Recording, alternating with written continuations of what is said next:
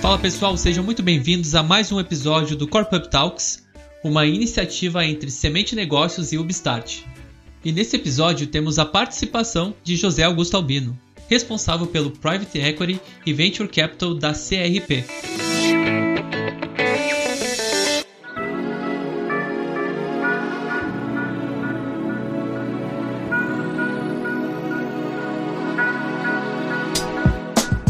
José, eu queria agradecer a sua, a sua disponibilidade de tempo para bater esse papo com a gente no, nesse episódio do Corp Up Talks, um podcast que a gente comenta sobre assuntos de inovação, estratégias, sobre como aplicar inovação no lado mais corporate. E a primeira pergunta que normalmente a gente faz para os nossos convidados é, é pedir para eles se apresentar, falar um pouquinho da sua bagagem e atuação na empresa. Então, gostaria que falasse um pouquinho para quem está nos ouvindo falar um pouquinho sobre a sua carreira, sua trajetória profissional. Maravilha. Primeiramente, obrigado pelo convite, eh, Walter, uh, uh, pelo convite estar participando do, do, podcast. Bom, eu sou José Augusto, uh, eu atuo nesse mercado de investimentos há mais de 15 anos. Hoje eu sou sócio da CRP. A CRP é um, um dos mais tradicionais, mais antigos gestores de fundos de participações no Brasil. A gente atua tanto na parte de private equity, que são empresas grandes, e também na parte de venture capital, aí, assessorando empresas pequenas uh, e médias, principalmente startups aí com um crescimento acelerado. Eu aqui na CRP eu lidero, então, o sócio que lidera essa unidade de venture capital, então estou respirando 24 horas por dia aí, startup, investimento, crescimento, e, e, acho que esse ambiente todo de corporate, realmente a gente tem se aproximado muito forte das empresas e, e tem, tem conversado bastante, então vai ser ótimo trocar uma figurinha com vocês. Legal, prazer. Prazer convite, eu até aceitado o nosso convite de estar participando nesse, nessa talk com a gente. César, quer fazer as honras de estrear com a pergunta um pouco mais sobre a expertise CRP? Obrigado. Obrigado por, por, me deixar começar então. É, José, assim, é, nós já vínhamos conversando há algum tempo sobre as movimentações do mercado corporativo quando se fala em relacionamento com startups e que tem muitas grandes empresas hoje abrindo programas de conexão, de aproximação com startups, mais no intuito, pelo menos atualmente, a maioria das empresas, mais no intuito de se conectar para contratação, fazer prova de conceito e tal, para contratar as startups como fornecedoras, né? E já tem algumas empresas um pouquinho mais maduras que já estão olhando para investimento, Pô, como é que eu consigo investir em startups ou até uh, fazer aquisições né, de, de startups mesmo que não Uh, mesmo que em early stage, né? menos, mesmo as menos maduras, né? Uh, e aí eu queria te começar te perguntando a tua visão em relação a esse, esse movimento que está acontecendo de empresas começarem a, a, a, buscar investir em startups e o que, que elas precisam saber para começar a fazer isso, né? Cuidados que ela tem que ter e o que, que elas precisam saber para começar a fazer isso. Legal, legal. Acho que primeiro dar um histórico, assim, uma visão que eu acho bem curiosa, né? Uh, esse corporate venture, essa ligação de empresas com startups, apesar de ser um tema muito em ebulição agora, ele não é recente, na verdade, né? Ele, uhum. ele vem de muitos anos atrás. Uh, como eu falei, eu estou nesse negócio há 15 anos, a CRP há mais de 30.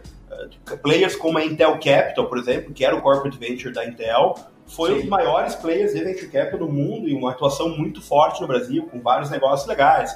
Uh, exemplo de empresa brasileira, né, a Votorantim Novos Negócios, uh, que era do grupo Votorantim, vários cases muito bacanas, ganharam muito dinheiro lá no início dos anos 2000, né? Mas por vários motivos, né? A gente viu esse esse mundo ficou um pouco congelado uh, e agora tem voltando, estão tá, voltando muito forte.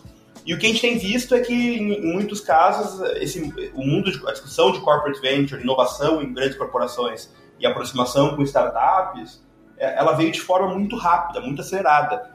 É, eu sempre brinco, há cinco anos atrás, tu falava com uma empresa grande, uma empresa, vamos dizer, blue chip brasileira, uh, nem se discutia, né? Uma, uma, grande empresa contratava IBM, contratava SAP, contratava Accenture, Stefanini, e era isso, né? Menor que isso, o cara nem queria saber gerenciar. Uh, muitos gestores de empresas de tecnologia eram grandes gestores de infraestrutura e gestores de grandes contratos com esses prestadores de serviços e, e, e fornecedores de software. Só que a mudança veio muito rápido de um lado, a gente tem um mercado super em crise aqui no Brasil, né? Uh, então, as empresas precisando se modernizar, precisando se, ser mais eficiente. E do outro lado, vamos dizer, esse, esse, esse boom realmente da geração de startups aí, novas brasileiras que vieram, impulsionando o mercado, impulsionando tudo está discutindo. Então, a gente passou de um grande extremo, né, de não ter absolutamente nada uh, ah, para agora ser pauta de falar, se aproximar de startup, contratar startup, fazer programa de Open Innovation, fazer programa de Corporate Venture, ser realmente um tema que é presente hoje em qualquer reunião de conselho de administração de qualquer grande empresa. Hoje esse é um tema presente.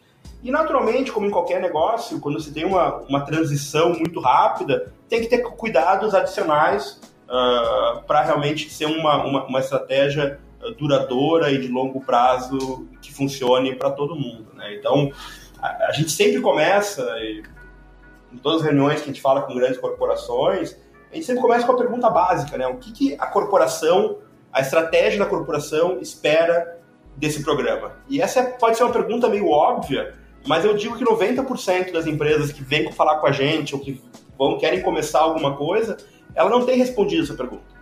Sim. Uh, qual que é o teu objetivo estratégico com isso? É reduzir custo? É, é, é, melhorar o meu negócio? É modernizar o meu negócio? É pivotar o meu negócio? Ah, é me proteger de tecnologias emergentes ou tornar o meu negócio mais eficiente? Uh, é ganhar dinheiro com investimento financeiro, uh, como, fa como faz lá, por exemplo, o SoftBank ou, ou a Naspers, que fizeram grandes investimentos de sucesso?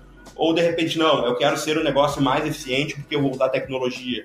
Então, eu acho que essa tem que ser a pergunta número um de qualquer gestor, de qualquer executivo de, de corporação que quer ingressar nesse mundo, uh, tem que ter muito claro essa visão e ela tem que estar escrita na parede para estar claro para toda a equipe, todo mundo, qual que é realmente o objetivo final uh, desse programa. E não existe resposta certa, não existe resposta errada. Realmente é, tem que ser o alinhamento com a estratégia. É muito engraçado, a gente vê empresas querendo investir, querendo fazer programas desses, só que a cultura da empresa é muito própria, ela nunca fez uma aquisição, ela nunca não fez parcerias estratégicas, ela tem a cultura de desenvolver dentro de casa.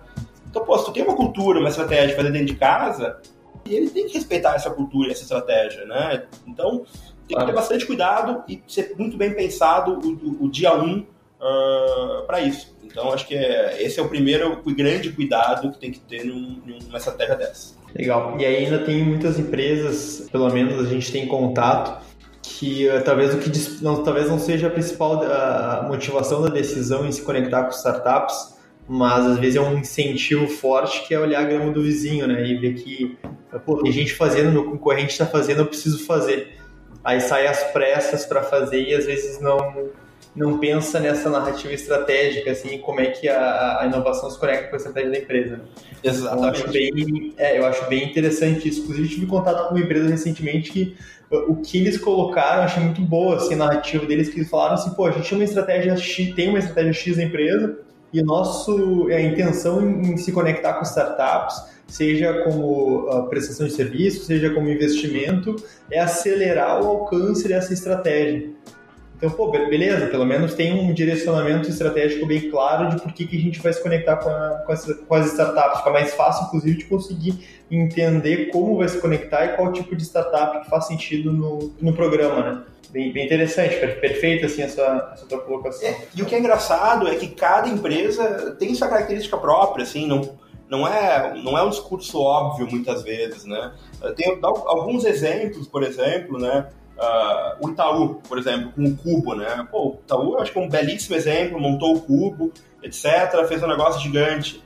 O Itaú tem vários objetivos estratégicos com, esse caminho, com o Cubo. Uh, não está investindo, mas está criando um ecossistema.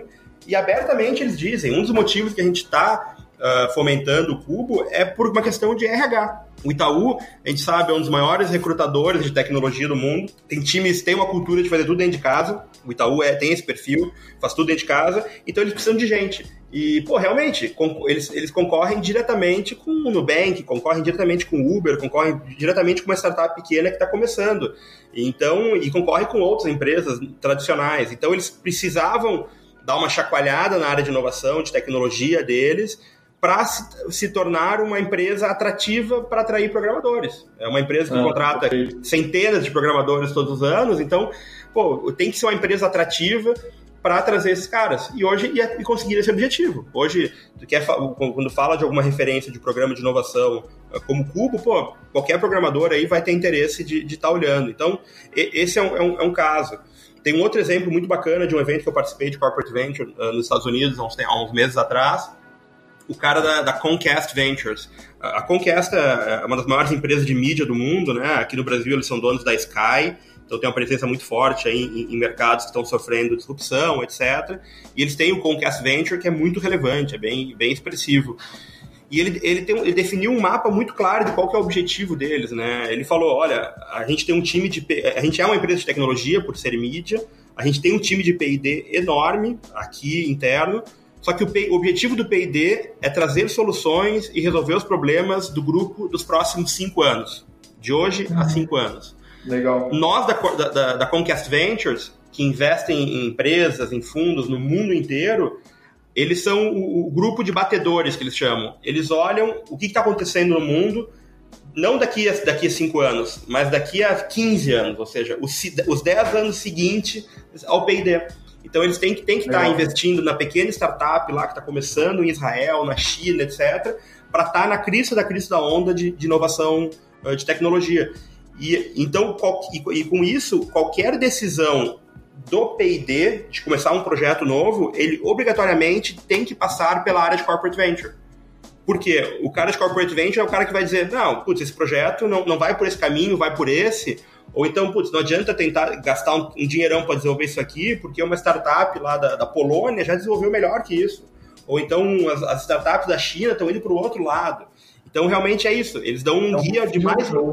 É um filtro, um funil e um direcionamento de mais longo prazo ainda para o P&D.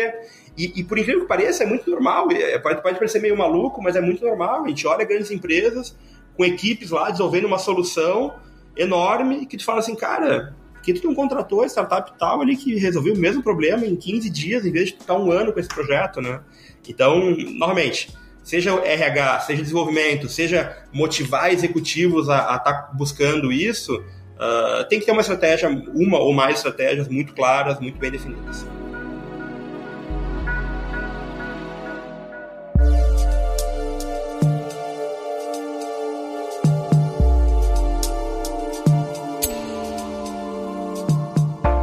Perfeito, muito bacana. Esse case do, da Conquest Ventures é muito legal mesmo. Uh, serve, dá, dá para ver muito bem, assim, né? O, inclusive o, o, porquê pensar em investimentos e aquisição de startups num terceiro horizonte de inovação. Então, o, o time interno ele pensa muito em inovação incremental, novos produtos e serviços dentro do business atual.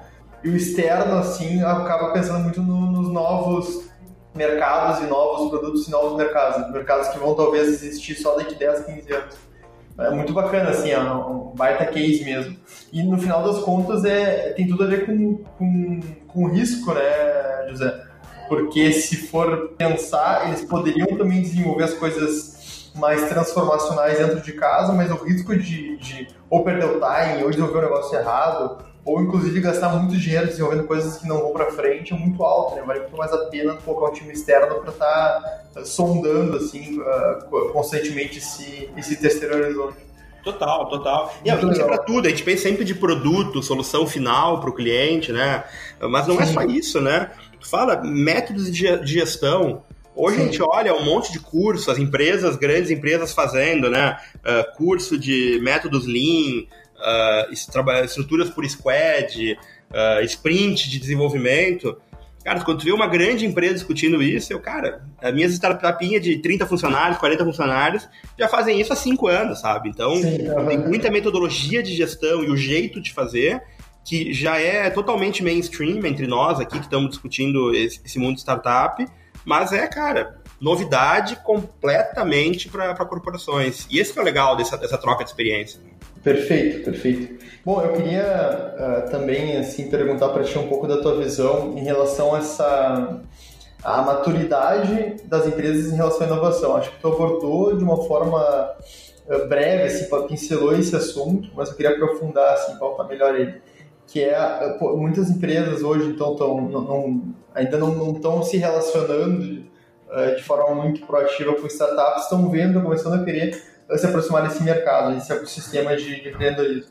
é, algumas delas já vão quase que para tudo ou nada, né? Então criam grandes estruturas ou centros de inovação ou coisas parecidas para investir de forma bastante uh, volumosa assim, em startups e acabam ficando com um risco bem grande porque talvez nunca, pô, nunca se relacionou com uma startup e já vai querer montar um, um fundo próprio para fazer isso e tal. Então, existe na tua visão assim um caminho de, de maturidade em relação a isso, assim, primeiro um estágio assim onde a empresa deveria começar a se relacionar de uma forma X, depois começar com uma relação de forma Y e tal, ou não existe assim uma, um caminho a ser seguido?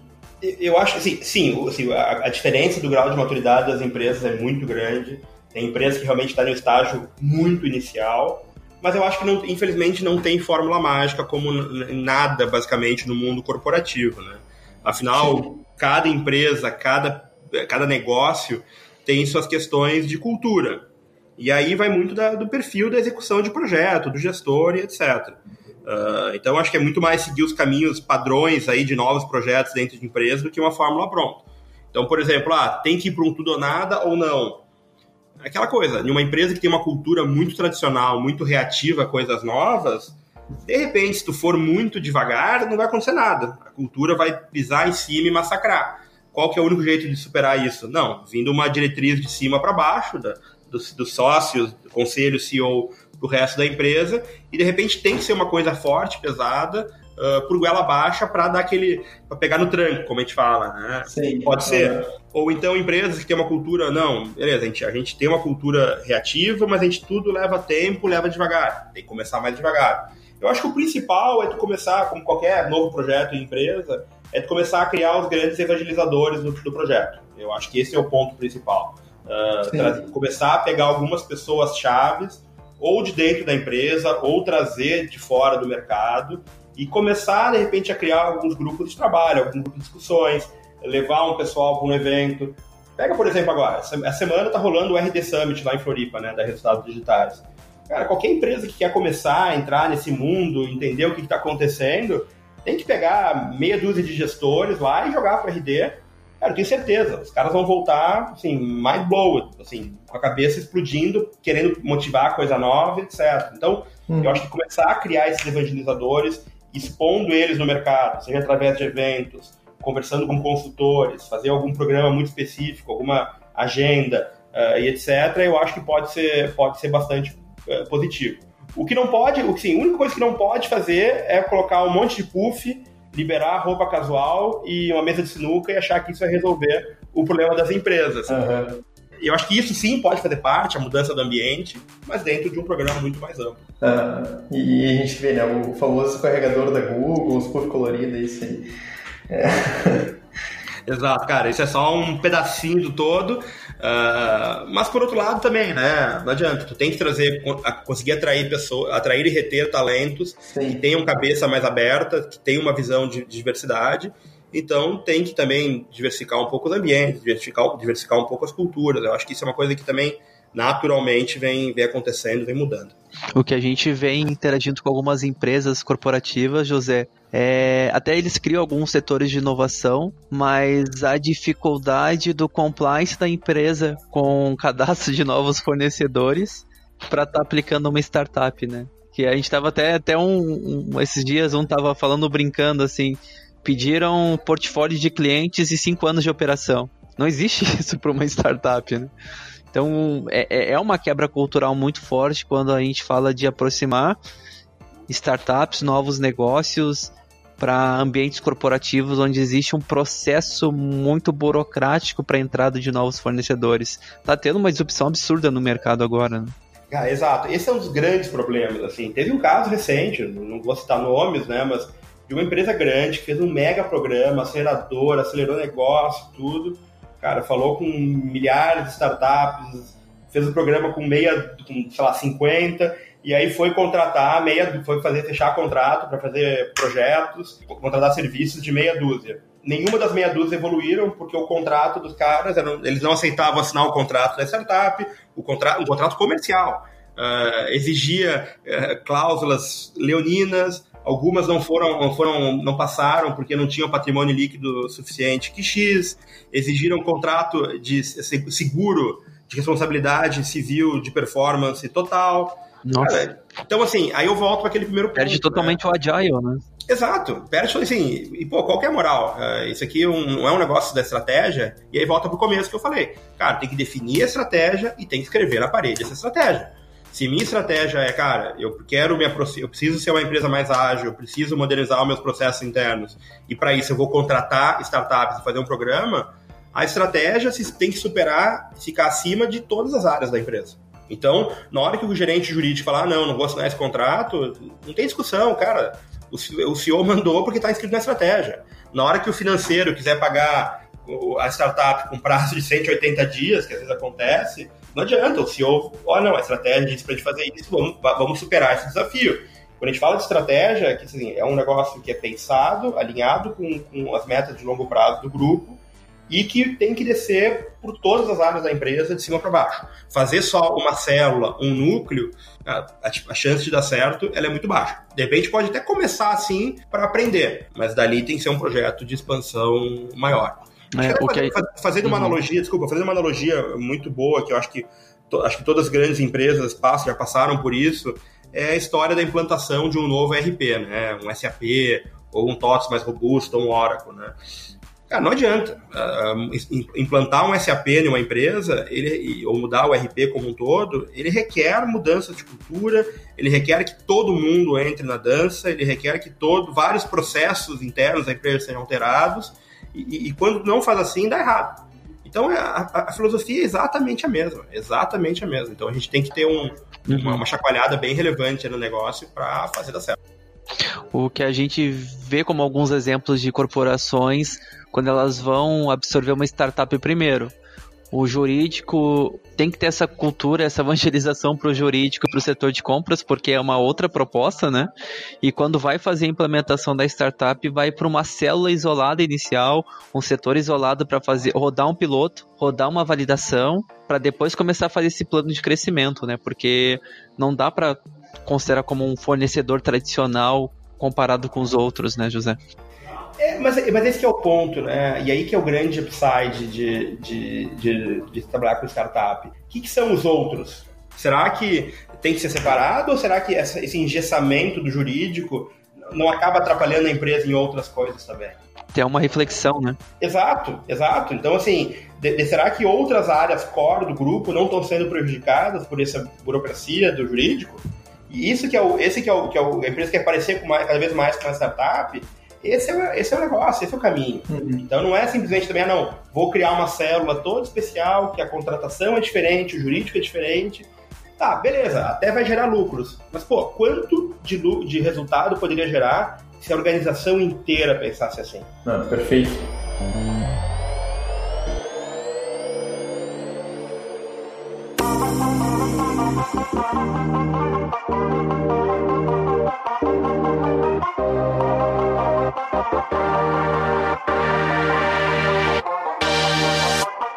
Bom, uh, José, indo para uma parte mais, de novo, assim, de investimentos uh, de empresas em startups, acho que também tem bastante dúvida, pelo menos uh, em boa parte das empresas que nós conversamos, sobre tamanho de fundo, quando é que a empresa toca um, um fundo sozinha, né, levanta o fundo sozinha para investir em startups, qual é o estágio que vai investir com aquele dinheiro, ah, quando é que contrata, por exemplo, uma empresa como a CRP para gerir um fundo mais profissional, um fundo mais volumoso? Quando que coloca, quando vale mais a pena colocar um dinheiro dentro de um, de um fundo que já existe, liderado por outra organização? Então, é, tem uma série de, de, uh, de, dúvidas, muitas vezes, que as empresas têm, inclusive como funciona esse processo, né? O que, que tu tem, assim, de, de experiência para poder passar para o pessoal em relação a isso? Legal. Não, tem vários, vários formatos, não existem regras específicas, né? Uh, mas, mas vamos lá. Acho que o primeiro ponto, quando a gente fala, começa a falar de investimento, a gente sempre tem que lembrar que qualquer investimento em startup irá um processo de 10 anos. Sim, perfeito. Não adianta. Perfeito. Então, se tu não entrar nesse jogo com um budget, com um time ah, para 10 anos, nem entra no jogo. Uhum. Por que 10 anos? Isso, 10 anos é o prazo normal de qualquer fundo de venture capital, qualquer fundo de investimento de participações no, no qualquer lugar do mundo.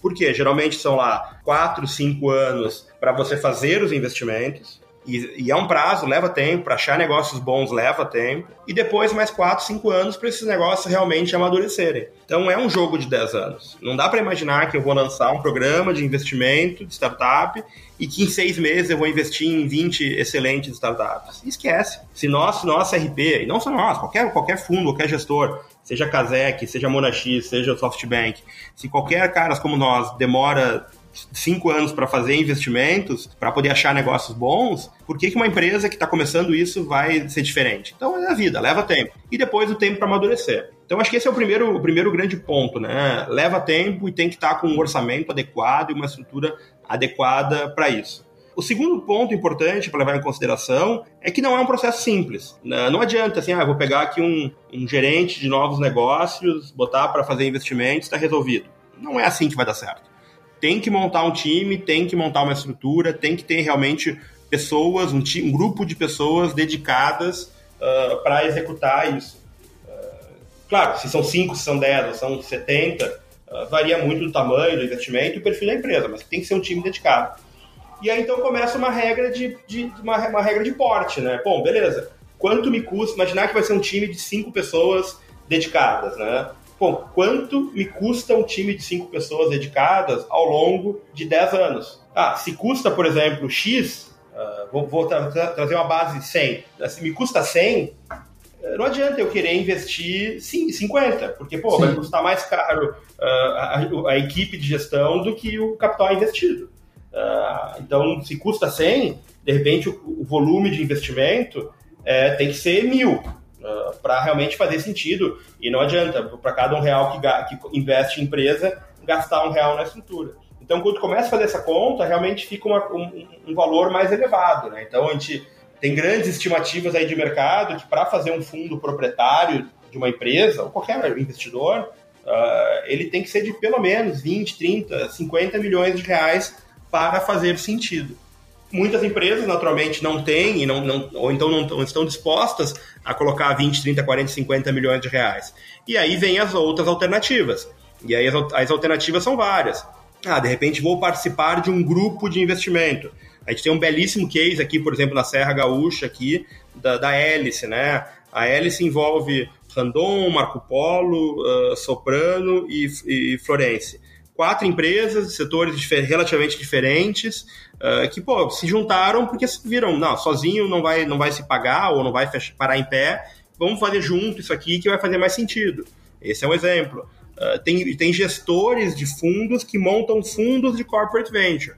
Ah, então tá. Então, em vez de tu ter uma equipe própria tua que tu vai que vai gerenciar esses investimentos, tu coloca dinheiro num fundo e aí esse fundo vai fazer os investimentos para você, e aí tu, o fundo tem uma ligação com outras áreas de negócio para explorar os potenciais. Ou tu pode terceirizar a atividade. Nos Estados Unidos já é muito grande isso, e aqui no Brasil está começando a ter os primeiros gestores e consultores, e tu, em vez de ter uma equipe proprietária tua, vamos dizer, na folha de pagamento da empresa fazendo isso, tu contrata um prestador de serviço que vai, que vai fazer esse programa para vocês, que vai executar, vai achar as empresas, investir e acompanhar. Então, normalmente, depende muito. Uh, fazer uma estrutura própria, ela sim é cara, é grande e dá trabalho. Uh, então, realmente, tem que ser um jogo já de alguns dólares maiores se quiser começar sozinho. Se não quer fazer sozinho, busca parceria, busca caras que fazem isso, para ou fundos, conversa com o ecossistema para tentar encontrar um caminho aí que funcione.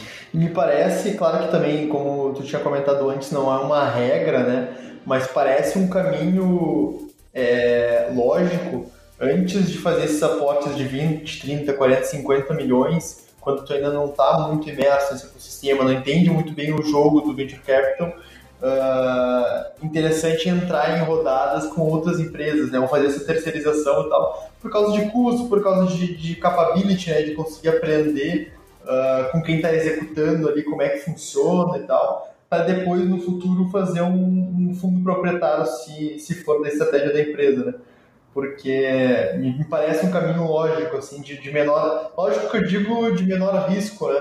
Uh, ah, para conseguir ter as capacidades para lá na frente conseguir fazer sozinho se, se fizer sentido. Exato, exato. Assim, acho que naturalmente, como por, por, esses montantes de valores, nenhuma empresa vai começar logo de cara montando um fundo de 50 milhões, sem nem saber. Então acho que tem que ser um processo de evolução. Ah, de repente, então eu vou aqui fazer uma parceria com alguém, ou colocar um pouco de dinheiro em um fundo, ou então fazer um investimento, contratar aí alguém que faz, sabe fazer, fazer um primeiro negócio para ir aprendendo. Uh, bom, aprendi, sei fazer, faz sentido, tem engajamento do, do, do, do nível do C-level da companhia e dos sócios, aí sim vamos evoluir para montar esse programa de 10 anos e fazer uma estrutura interna. Então, realmente, não, não dá para começar direto achando que, ah, não, vou montar meu fundo próprio e sair investindo que esquece, não, não vai dar certo, uh, é um grau de complexidade muito elevado. Mas um outro ponto também, José, que a gente queria ouvir um pouco desse, dessa bagagem que tanto você como a CRP tem, é na aquisição de startups. Como funciona esse processo? Quais cuidados tem que se ter para quem busca isso? Até também ouvir um pouquinho do case de vocês, né? Não, legal. Assim, eu sempre gosto, quando perguntam ah, como é que faz investimento, como é que tu acha uma startup, eu sempre falo, começo, começo falo falando nossa estatística. O nosso último fundo de startups uh, investiu em 15 empresas. Para a gente achar essas 15 empresas para investir, a gente olhou 4 mil empresas. Então, esse é o nível de filtro que a gente tem que ter para né? achar negócios bons. Exatamente. então, assim, não é conversando com 10 que tu vai investir em 5, não é conversando com 10 que tu nem vai investir em uma.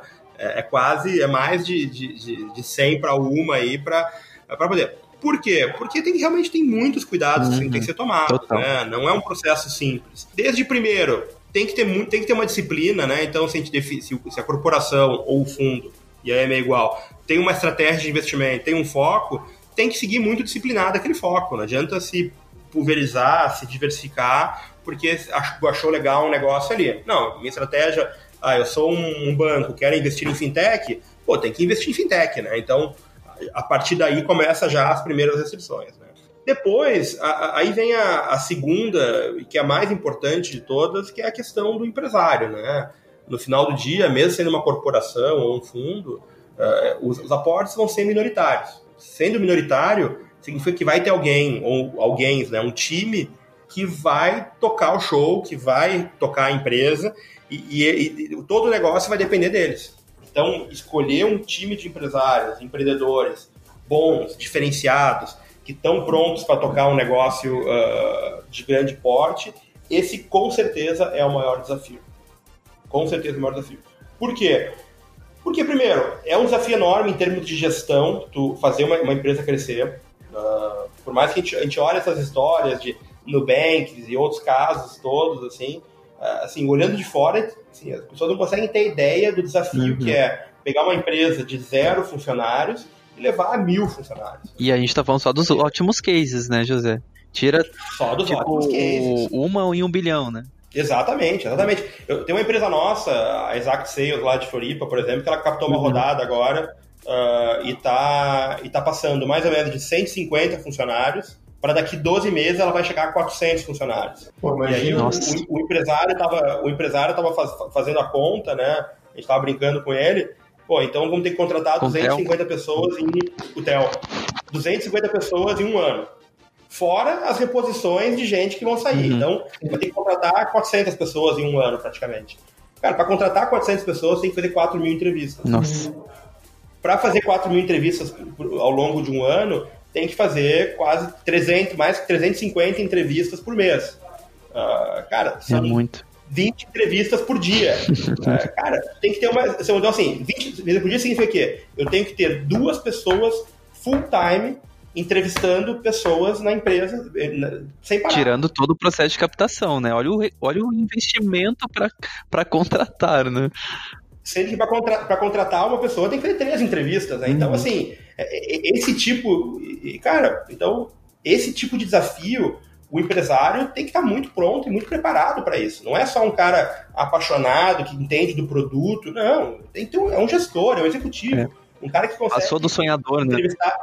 Passou. Um cara que consegue encantar as pessoas, consegue gerir uma equipe, saber como contratar, montar uma metodologia de contratação, de recrutamento, de comercial, de, de tudo, né? Então, uh, é muito desafiador ter um cara motivado, uh, um cara empreendedor, um cara que com capacidade de gestão. O desafio é realmente muito, muito, muito elevado. Então, não é à toa que a gente olha, os poucos negócios dão certo, é porque realmente tem, tem é, é, um, é um nível de pessoa, é um perfil de pessoa desses empreendedores que é muito diferenciado.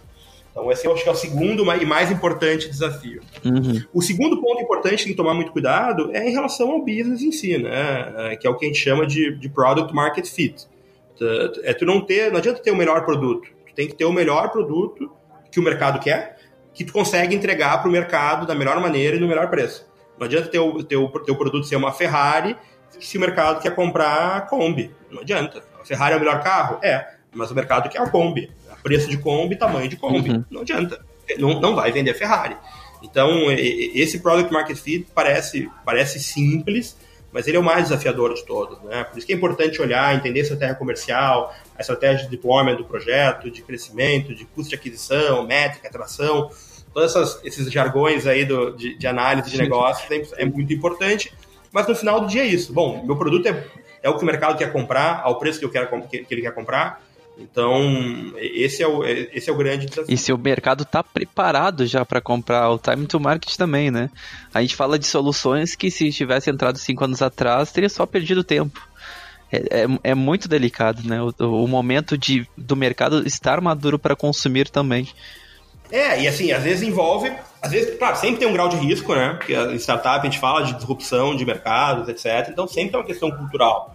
Uh, o, o ponto é tu conseguir identificar se a estratégia e o produto que tem ele é suficiente para conseguir, às vezes, romper essas barreiras, uh, qual é o grau de maturidade um pouco do mercado e qual é o tamanho da dor, o tamanho do problema, né? Porque sempre que a gente olha uma startup, a gente sempre começa olhando pelo problema, né? Pô, qual é o problema que ela resolve? Seja numa, numa, numa polícia do mercado ou no caso de uma corporação, qual que é a minha dor uh, que eu resolvo? E, e, às vezes a resposta dessa maturidade do mercado, às vezes não é simples, né? A gente, a gente faz, quando a gente vai investir no negócio, a gente faz muita pesquisa de mercado e conversa com muitos gestores de empresas, né? E é impressionante, assim, tu, se eu pegar uma solução, ah, uma solução que resolve um problema do segmento de varejo, por exemplo. Se eu for no, no, falar com o gestor dessa área que está o problema de uma grande empresa de varejo do Brasil, eu tenho certeza que 90% vai dizer, não, esse produto não é tão bom assim, veja bem, eu posso fazer em casa, minha solução em casa é melhor, etc porque tem uma, uma resistência natural. E esse acaba sendo um problema muito grande das corporate ventures, assim. Teve um, tem, tem alguns programas de corporate venture que a equipe vai lá, monta, acha 10 startups maravilhosas e aí leva para um painel de, de executivos da, da empresa, da corporação, e os executivos bombam o negócio. Claro, porque a grama do, assim, a, grama do vizinho é mais verde, né? Então, assim, nós, não, aqui, aqui para nós não funciona, a gente faz aqui melhor o executivo também tem muitas essa resistência, né? Então, realmente, voltando à discussão ali inicial, é uma arte, realmente não é simples, tem uma metodologia óbvia que consiga ver se o mercado está maduro, se o produto é bom, mas, normalmente, aí tem que volta para a questão do empresário, né? Uh, o empresário tem que ter força, capacidade de pivotar, de ajustar e, e realmente mudar para achar o negócio certo.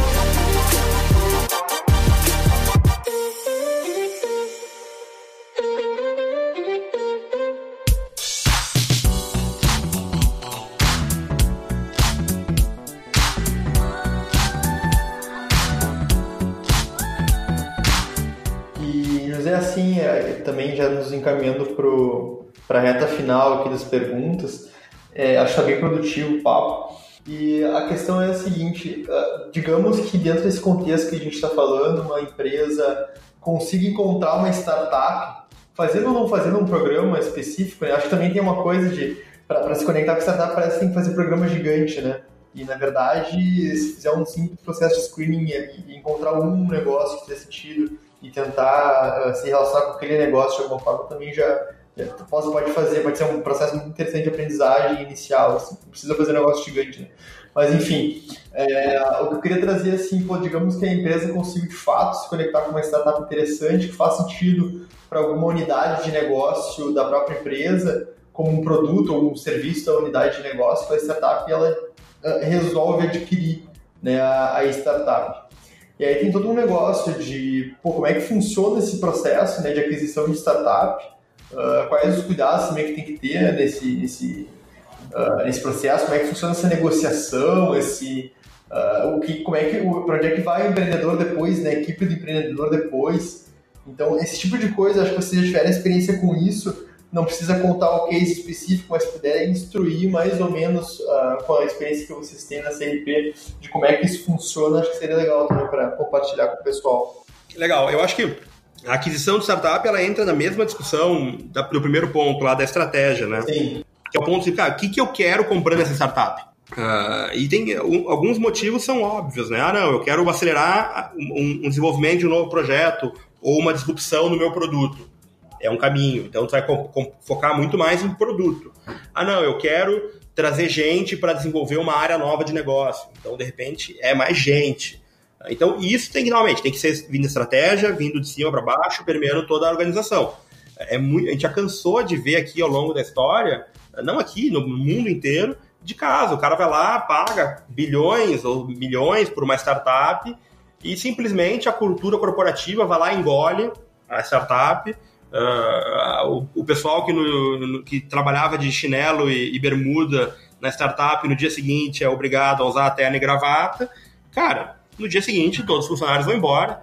E, e tem uma expressão de um, de um conhecido nosso que diz sempre né, que uma startup ou qualquer empresa de tecnologia ela tem um, uma característica única, né? Que todo o ativo da empresa bate o ponto e vai embora todo dia às seis da tarde, né?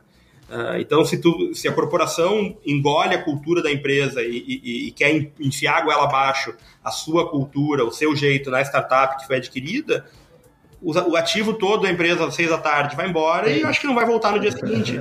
Tudo aquilo que tu pagou, tu gastou, vai pro lixo, é. literalmente. Né? Então, é, eu acho que normalmente, tem que ser muito alinhado com a cultura e aí não tem fórmula mágica também. Uh, o que se vê é que o ideal sempre é manter os fundadores tocando junto no negócio, fazer contratos de longo prazo com esses fundadores, para eles ficarem como executivos da empresa, para eles assim terem algum bônus, uma bonificação se ficar.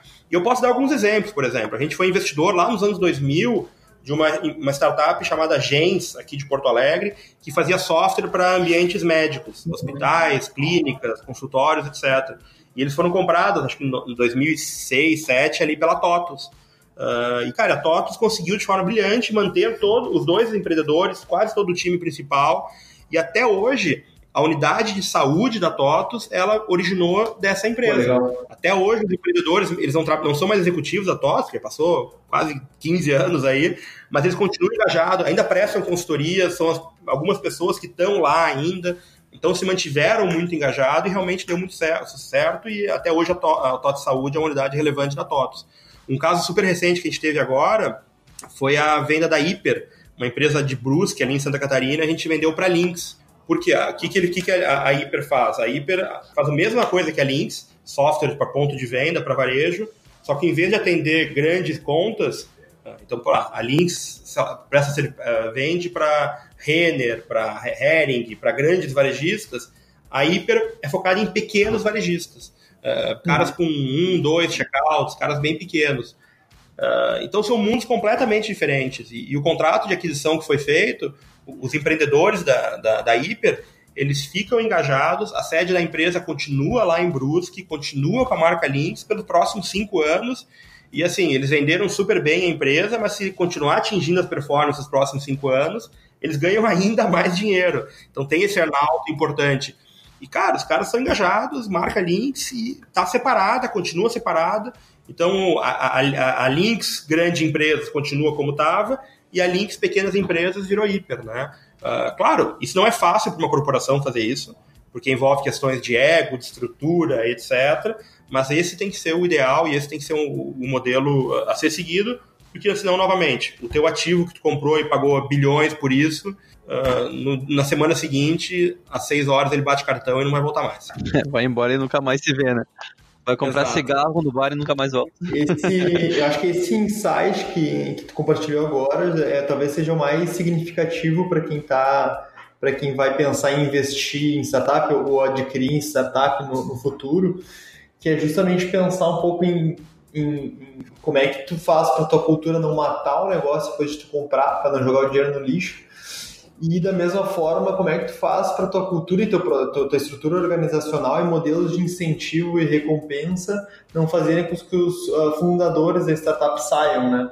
Uh, então, torná-los executivos, colocar alguma, alguma questão de incentivo para eles continuarem performando e fazendo o negócio crescer, dar uma certa autonomia, um propósito para eles conseguirem continuar na empresa e continuarem é, é, fomentando a cultura que estava funcionando até então e tal. Então acho que esse talvez seja um insight bem importante para o pessoal que vai vai estar tá pensando em adquirir empresas, em adquirir startups, investir em startups e tudo mais. Acho que tem um processo de adequação aí uh, que a empresa vai ter que saber que ela vai ter que passar e que não vai ser simplesmente comprei startup e tudo vai continuar como era antes, né?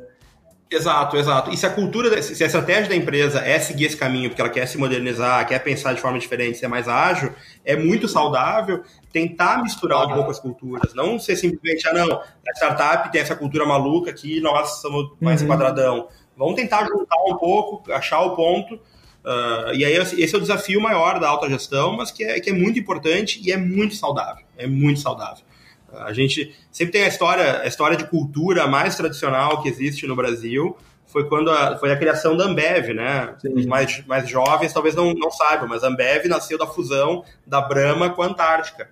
A Antártica era uma empresa absurdamente blue chip, grande, tradicional, executivos em mesas de madeira uh, e usava terno e gravata.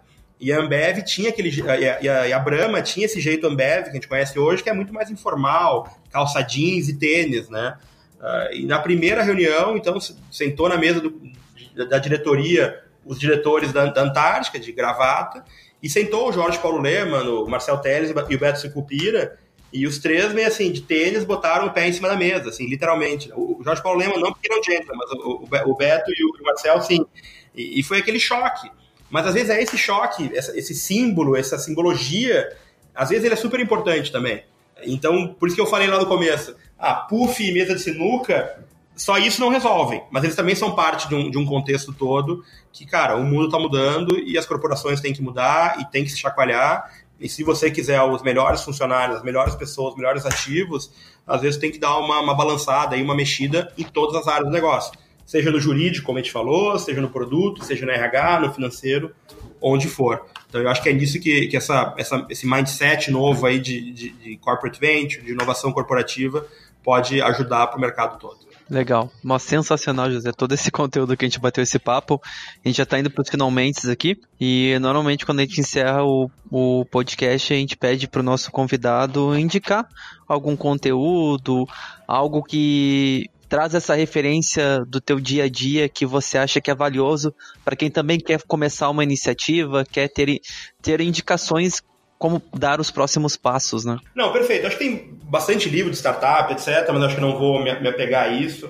Eu acho que um grande, uma grande ferramenta para corporate venture, uh, existe um, um, programa mundial, uma associação mundial, chamado Global Corporate Venturing, com ING no final, uh, que é uma associação que atua no mundo inteiro, que tem muito conteúdo, muita informação do que está acontecendo lá uh, em relação, no mundo inteiro em relação ao corporate venture.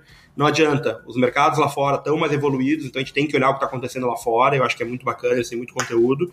E eles organizam reuniões Legal. e eventos uh, no mundo inteiro.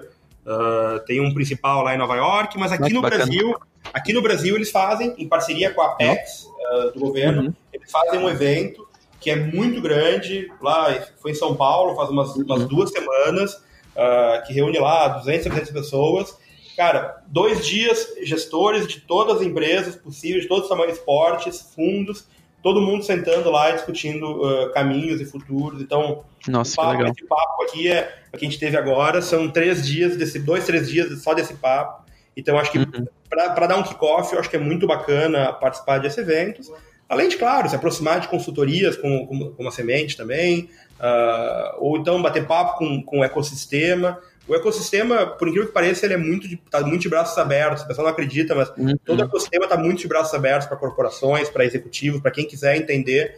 Uh, tem muito evento, muita rodada acontecendo. Daqui a algumas semanas, tem aqui no Rio Grande do Sul, tem o um evento da AGS, né, Associação Gaúcha de Startups. Vai lá, participa, se envolve. A gente aqui da CRP está organizando também um curso de Venture Capital, uh, que Opa, vai ser dia 26 de novembro. Também é, eu posso depois uhum. mandar o link para vocês, uh, mas vai ser em parceria com a BVCap, que é a Associação Legal. Brasileira de Venture Capital Private Equity. Então, normalmente, tem, o ecossistema serve para isso, para as pessoas interagirem, trocarem informações, uh, se expor, Naturalmente, ler artigo, livro, case é importante, mas acho que conversar, conversar, bater papo, conhecer casos legais, eu acho que é fundamental.